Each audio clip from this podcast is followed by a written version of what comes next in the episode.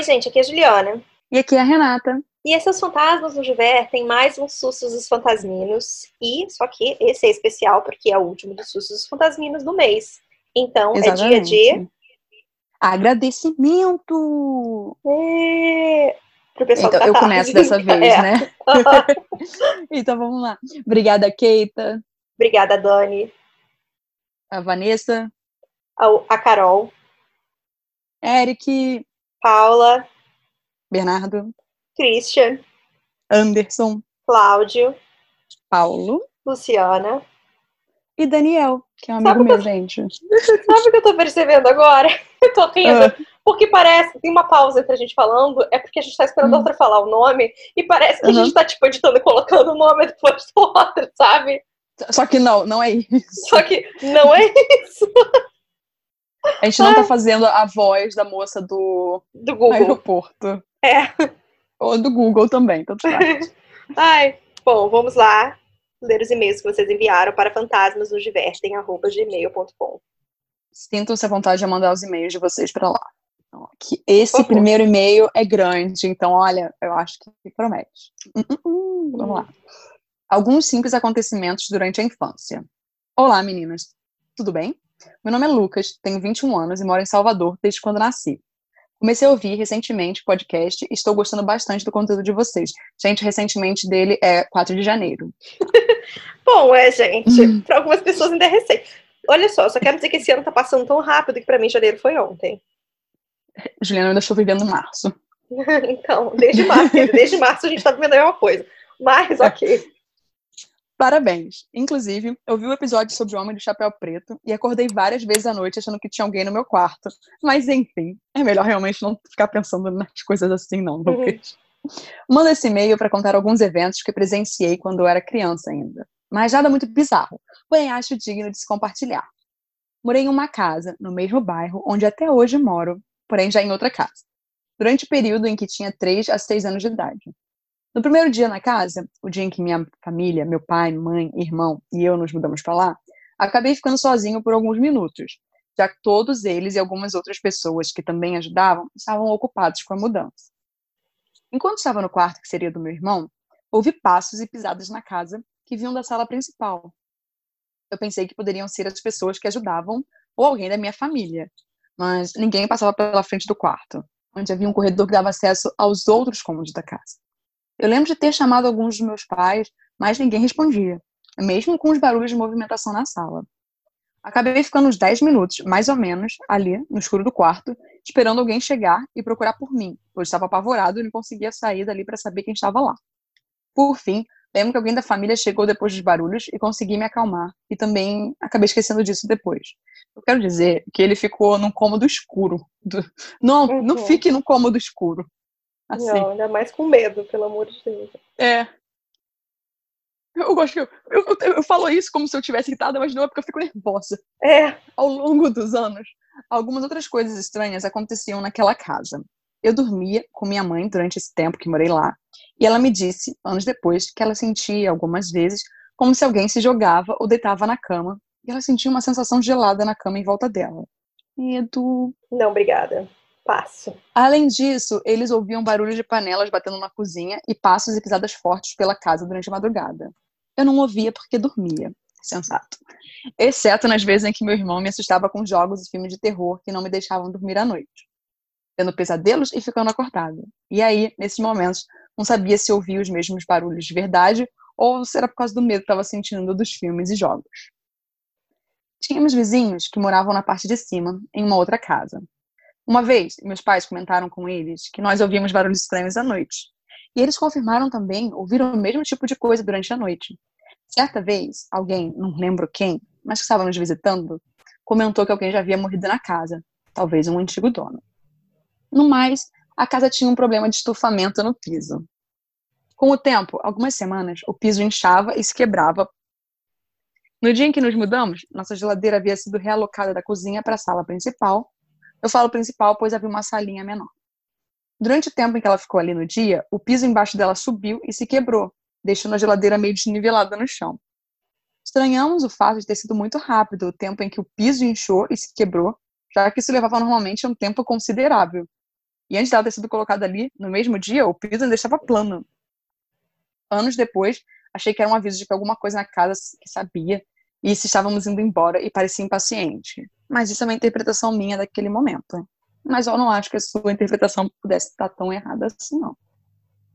Após a mudança para outra casa, na qual morei por uns 6, 7 anos, conhecemos uma senhora de 80 e poucos anos que morava na casa de cima. Com o tempo, minha família e dela nos aproximamos e nos envolvemos em algumas situações, boas e ruins, que surgiram. Coisas típicas do dia a dia. A família dessa senhora tinha alguma relação com espíritos, ou algo assim. Eu não sei dizer muito bem. Mas realizavam festas e oferendas em períodos e datas religiosas, algo comum em Salvador. Ao longo do tempo, eu via, na casa, alguns vultos passando pelos corredores em cômodos em que ninguém estava no momento. Eu não me assustava tanto, porque comentava isso com a mesma senhora que morava em cima. E ela me dizia que não era nada de ruim, apenas um espírito protetor ou algo do tipo rondando a casa. Meu irmão, uma vez, acordou de madrugada e foi ao banheiro. Disse ter visto uma mulher flutuando, passando pela sala e entrou no quarto de minha mãe. E a princípio, achou ter sido mesmo nossa mãe, mas viu depois que ela estava no quarto dormindo. Ele se assustou muito com isso e voltou pro quarto dele e foi deitar enrolado. Afinal, a mantinha protetora, né, gente? Ela é, é o uhum. escudo. Nos, nos, contou na manhã seguinte sobre isso e minha mãe ficou assustada, pois não lembrava de ter se levantado naquela noite. Quando ele era menor, em uma outra casa, ele disse ter visto um menino olhando para ele da janela do quarto e achou primeiramente que era eu. Depois ele percebeu que não era e saiu do quarto com muito medo. Como eu era muito pequena na época, eu não me lembro desse momento, mas é que minha mãe me contou algum tempo atrás. Voltando para a fantasmas, nada mais assustador, né? É, não, assustador. Às vezes o Eric tá jogando um jogo, hum. é Yakuza. No Yakuza Zero, as crianças, eu acabei de falar, né? Yakuza, então o jogo se passa no Japão. As crianças é, do primeiro jogo, elas são literalmente aquelas crianças de filmes de terror japonês. Elas são ultra branquinhas. Não, só que tipo, assim, elas são branquinhas, pozinho branquinho passado nelas, sabe? Oh, Grito. Sim e eu fico. Toda vez que essas crianças apareciam quando o Eric estava interagindo, ia interagindo com elas, eu ficava, ai meu Deus! Eu ficava dando um susto. Sabe? Graças a Deus, agora no Yakuza um que ele tá jogando, elas parecem crianças mais, né? Menos assombradas. Então vamos lá. Voltando para a história da senhora. Em alguns momentos eu estava na casa dela com minha mãe, pois a senhora ficava muito sozinha, apesar da idade. Mas era a vontade dela. E em dias nos quais algum parente dela ia passar o dia com ela, acontecia dela ser incorporada por um espírito de uma criança que chamava a si mesmo Damiana. Acredito que se tratava de um erê, um ser espiritual infantil. A voz dela mudava de grossa para doce, como a de uma menina. O vocabulário passava a ser mais restrito. Algumas palavras eram pronunciadas erroneamente e ela gostava de beber refrigerante nas mãos e algumas balas específicas, como de maçã e mel. Ela sabia muitas coisas da nossa vida, o que a gente faz, diz e se comporta eu ficava bastante interessada naquilo, pois não achava assustador nem nada. A energia era boa. Quando a manifestação acabava, a senhora se tremia toda e perguntava, depois de um tempo de se recuperando, né, o que tinha acontecido. E a gente dizia o que tinha sido e ela se lembrava. Às vezes que havia visto Damiana ali antes, no quarto dela. Nunca soube o porquê das manifestações, além do fato de que eram dados avisos sobre nossas vidas, mas tudo muito turro e eu não entendia muito bem. Uma vez, eu já, já encontrei entidades crianças, né? Quando uhum. eu estava no na Umbanda. Uhum. E tinha umas crianças que eram mais arteiras, mas outras eram bem tranquilas. Mas as arteiras eram arteiras mesmo. Uma vez, meu pai inventou de tomar uma batida que essa senhora preparava, e sempre quando alguém tomava um pouco, ficava um pouco estranho, mas não bêbado em si. Ele desceu as escadas da casa dela, de olhos fechados, entrou na nossa por meio da garagem, que conectava as duas por meio de um portão pequeno, e disse, com uma voz diferente do meu pai, ainda com os olhos fechados, mas parecia que via mim e minha mãe ali parados, que era um marinheiro de algum lugar, cujo nome eu esqueci, não consigo me lembrar também, mas que ele tinha uma mensagem para dada a meu pai, nós dois deveríamos passar o recado para ele. Ele sentou em uma cadeira que estava ali na sala e disse que ia embora então. Para facilitar o processo, pegamos um copo de água, demos três voltas na cabeça dele, pedindo para que ele fosse embora, e jogamos a água na rua quando ninguém estava passando. Dizem que ajuda. Quando meu pai voltou a si, não sabia o que tinha acontecido. Parecia não acreditar muito no que dissemos a ele.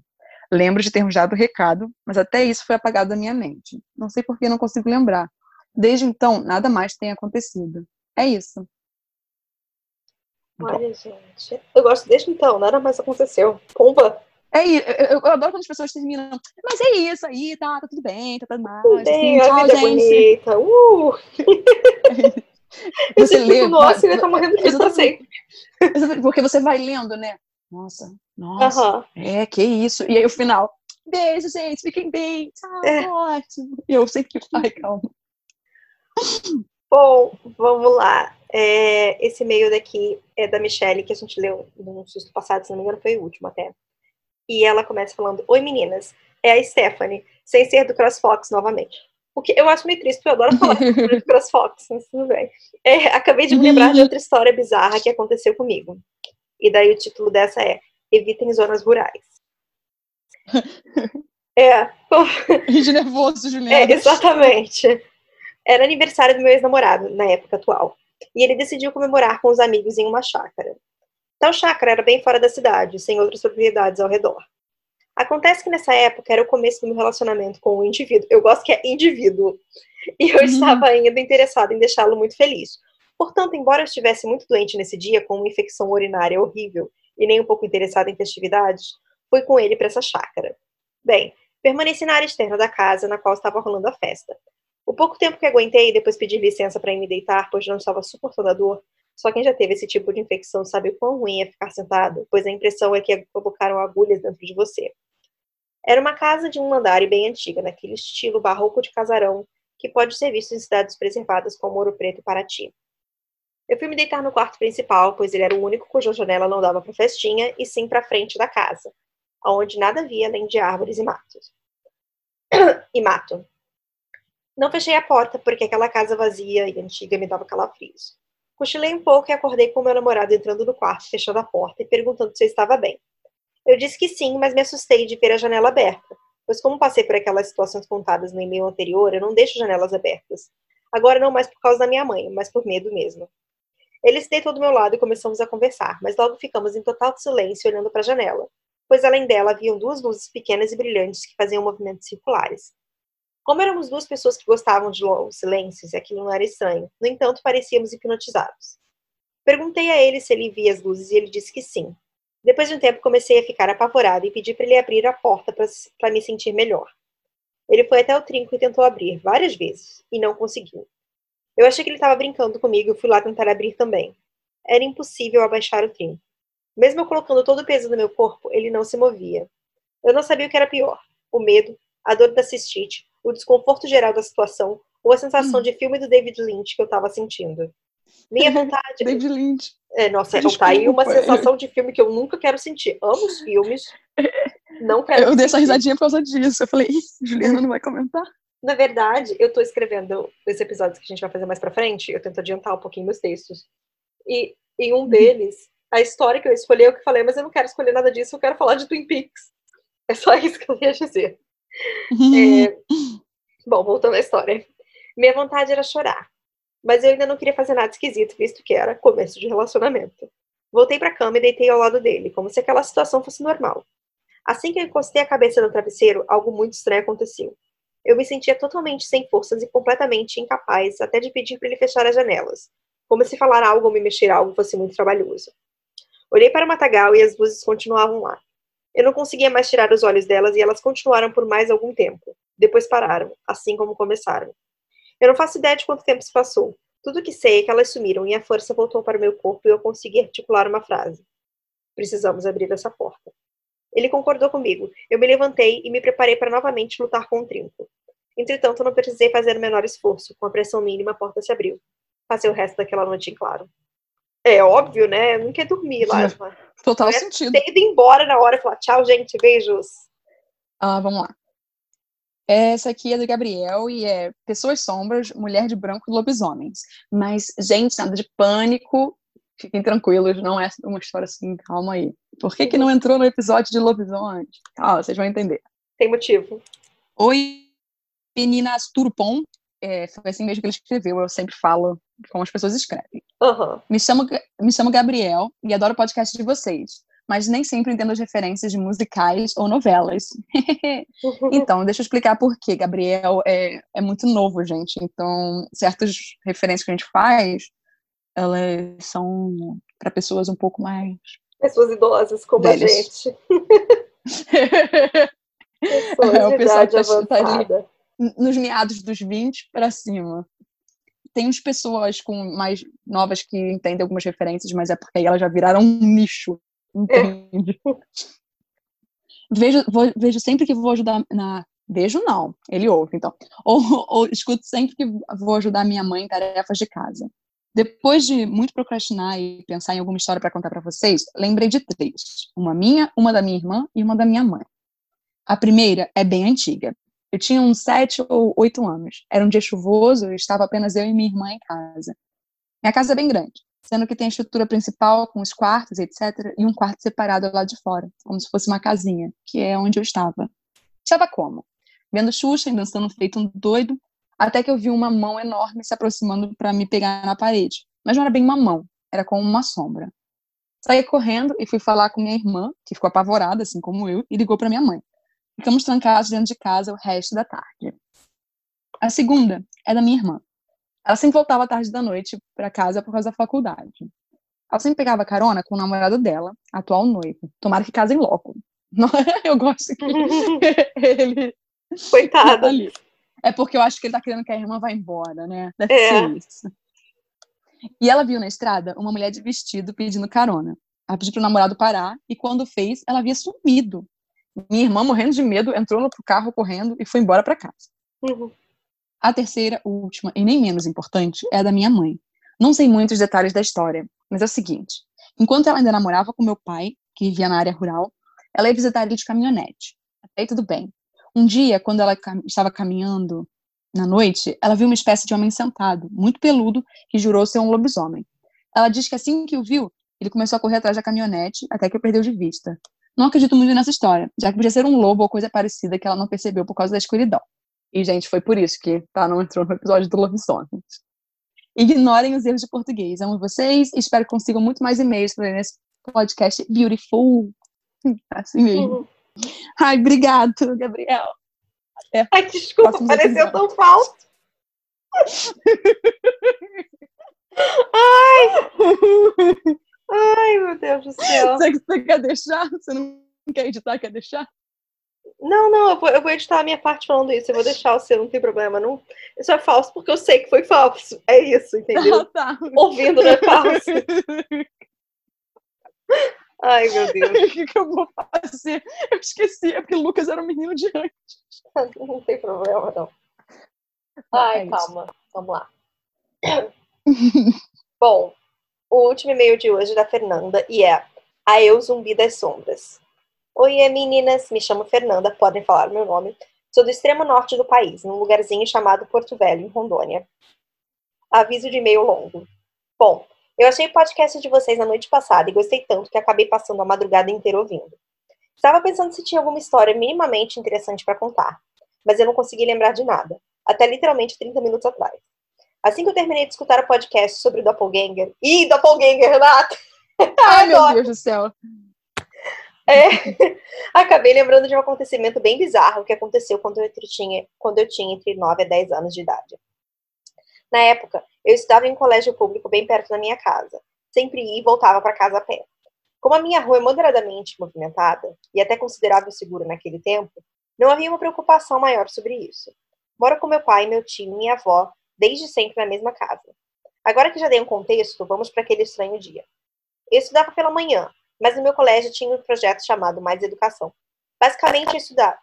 Nossa, que susto, dei um barulho estranho aqui. Basicamente, eu estudava normalmente de manhã e pela tarde após o almoço. Existiam esses cursinhos como teatro, informática e brincadeiras que envolviam correr e fazer arte por aí. E como boa criança imperativa que eu era, eu amava aquilo. Naquele dia, tinha acabado de chegar em casa para almoçar. Não vou conseguir lembrar todos os detalhes, porque já faz um tempo, mas irei me esforçar. Sabia que durante a manhã, a orientadora do projeto havia passado em minha sala avisando para irmos às 13 horas, isso era uma hora mais cedo que o horário normal. Não lembro exatamente o motivo, mas lembro de ter ficado triste, porque todos os dias eu tinha costume de assistir um programa da MTV chamado Access, que era com a Marimun e a Titi. Eu amava a MTV, era uma criança super antenada na cultura pop, sonhava em ter um cabelo colorido que nem o da Mari. Viu?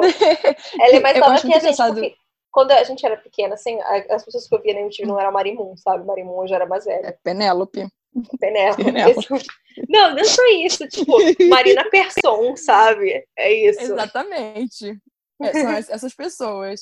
Mas a Marimun, eu tenho que contar um negócio, gente. Marimun, se você estiver escutando esse episódio, ou se algum conhecido de Marimun estiver escutando esse episódio, não tô falando nada de ofensivo, não, tá? É que Marimun, ela já foi muito grande na época de Fotolog, porque né, ela uhum. surgiu lá no Fotolog, Sim. e partiu pra vida. Hoje em dia, a Marimun não consegue mais, né, manter o, a fama que um dia ela já teve. Não era só Você isso? acha? Não, eu acho que ela é famosa, bastante famosa. É porque assim, no Fotolog a gente abriu o Fotolog dela, né? É a primeira conta de Fotolog que eu me lembro existir. Não é? Hum, pode ser. É porque tinha ela, tinha o Orgastic também.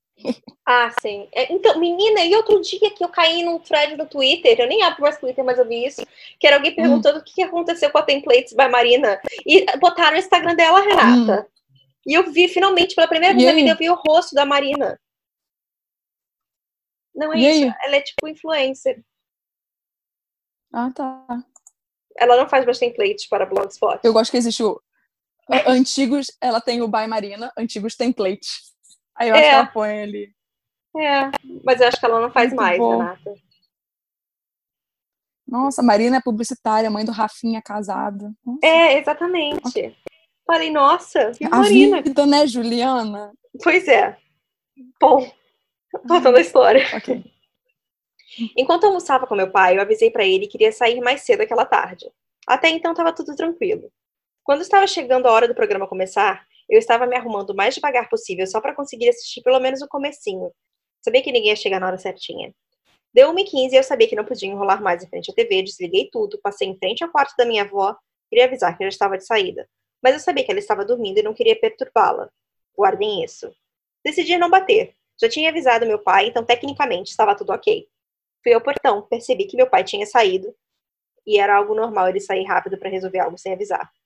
Porém, ele deixou o portão destrancado, provavelmente por minha causa. Saí com a minha mochilinha rosa nas costas e o uniforme cinza do projeto no corpo. Sim, tinha uma camisa específica para mais educação, era cinza e cabiam duas de mim dele, depois acabou tendo erro na gráfica e eles me deram um tamanho maior. Eu tô rindo disso. Porque eu me lembro que no colégio eu tinha tipo casaco de moletom, sabe? Uhum. E daí tinha um que era azul marinho e outro que era branco.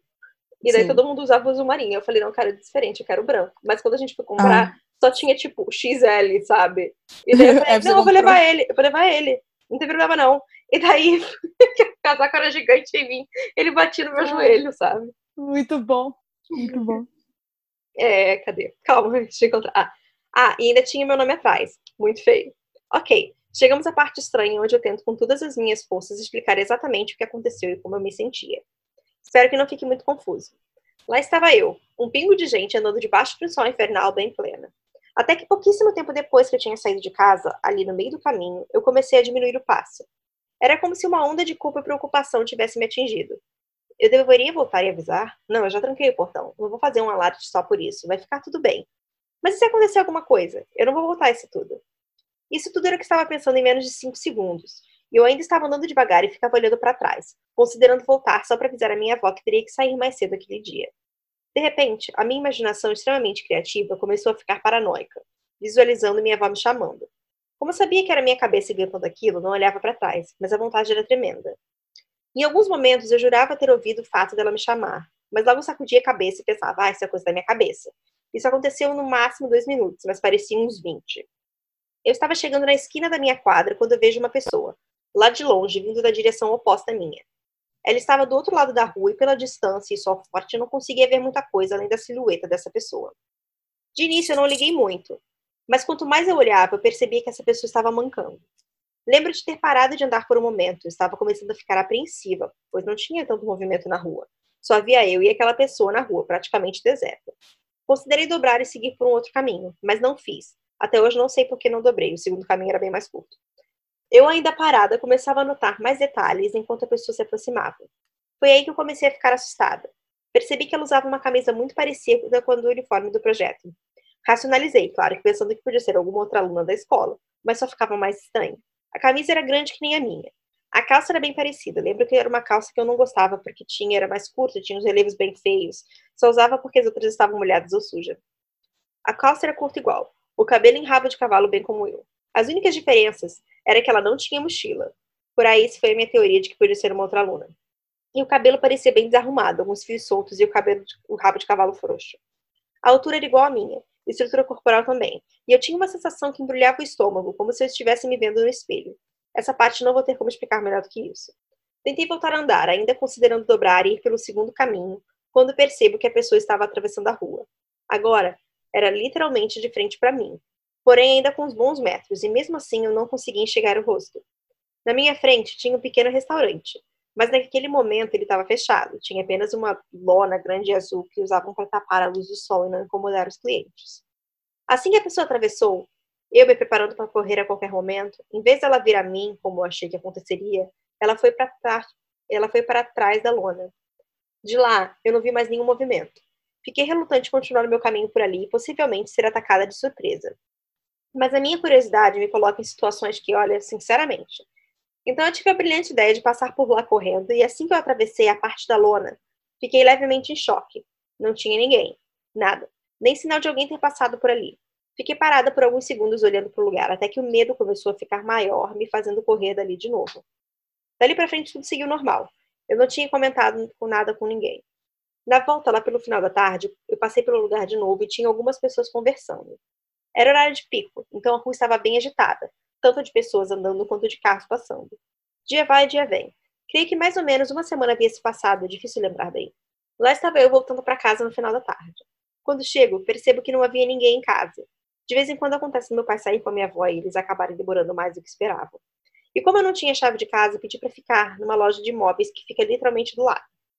Minha avó alugava a propriedade, então a dona já me conhecia por ali. A loja ficava na esquina, era composta por três paredes de vidro enormes que eram separadas por colunas de concreto.